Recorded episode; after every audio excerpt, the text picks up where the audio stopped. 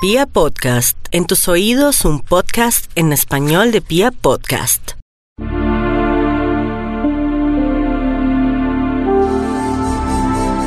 Tu signo del elemento agua. Sobre ese particular quería mencionarles que existen tres tipos de agüitas. El agüita de cáncer, eh, de escorpión y el agüita de piscis. El agüita de cáncer es el agüita con la que hagan cuenta como cuando uno eh, percibe que de la montaña sale el agua con ligereza y corre con premura. Ese es el agua del signo de cáncer.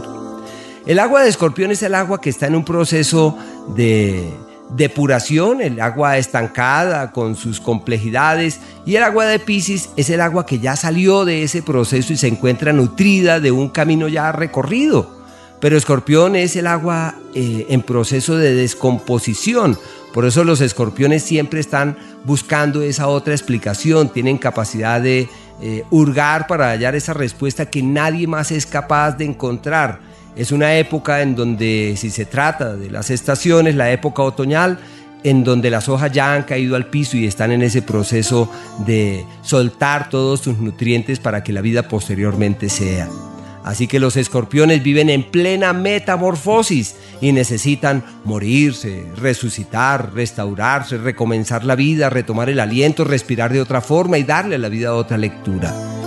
Propio del elemento agua, sensibles, emotivos, emocionales, susceptibles, conectados también con otras esferas, vibran en otras tonalidades y también hacen parte de ese eh, cuadrado de los signos fijos eh, característico de personas estables, de procesos largos, con resistencia, firmeza, solidez y altísimos niveles de tenacidad.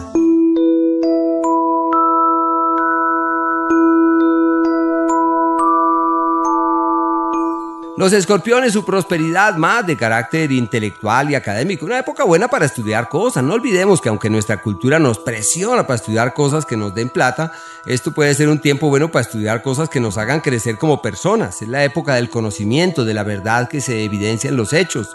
Una época para teorizar, para reflexionar sobre la vida, para darnos cuenta qué es lo que realmente importa. Se plantean viajes hacia otras localidades certeros eh, se permite ante una influencia pasible como la de Júpiter resolver diferencias con hermanos, aunque los escorpiones tienen etapas de abismos y diferencias, pueden encontrar la concordia anhelada, la conexión esperada, una época muy linda para hallar esa eh, sincronía bonita y hermosa con sus personas, las personas cercanas.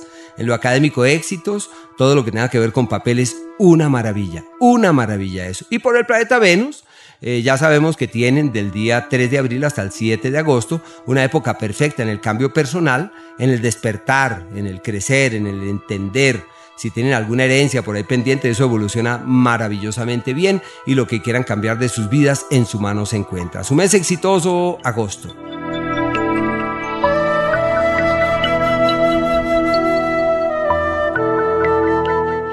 Los escorpiones como la predisposición de los escorpiones es a que se presenten abismos con sus hermanos, eh, ocurre que es la época donde pueden producirse grandes distanciamientos. Deben hacer lo posible más bien para que la concordia reine, pero la tendencia es que la distancia pese.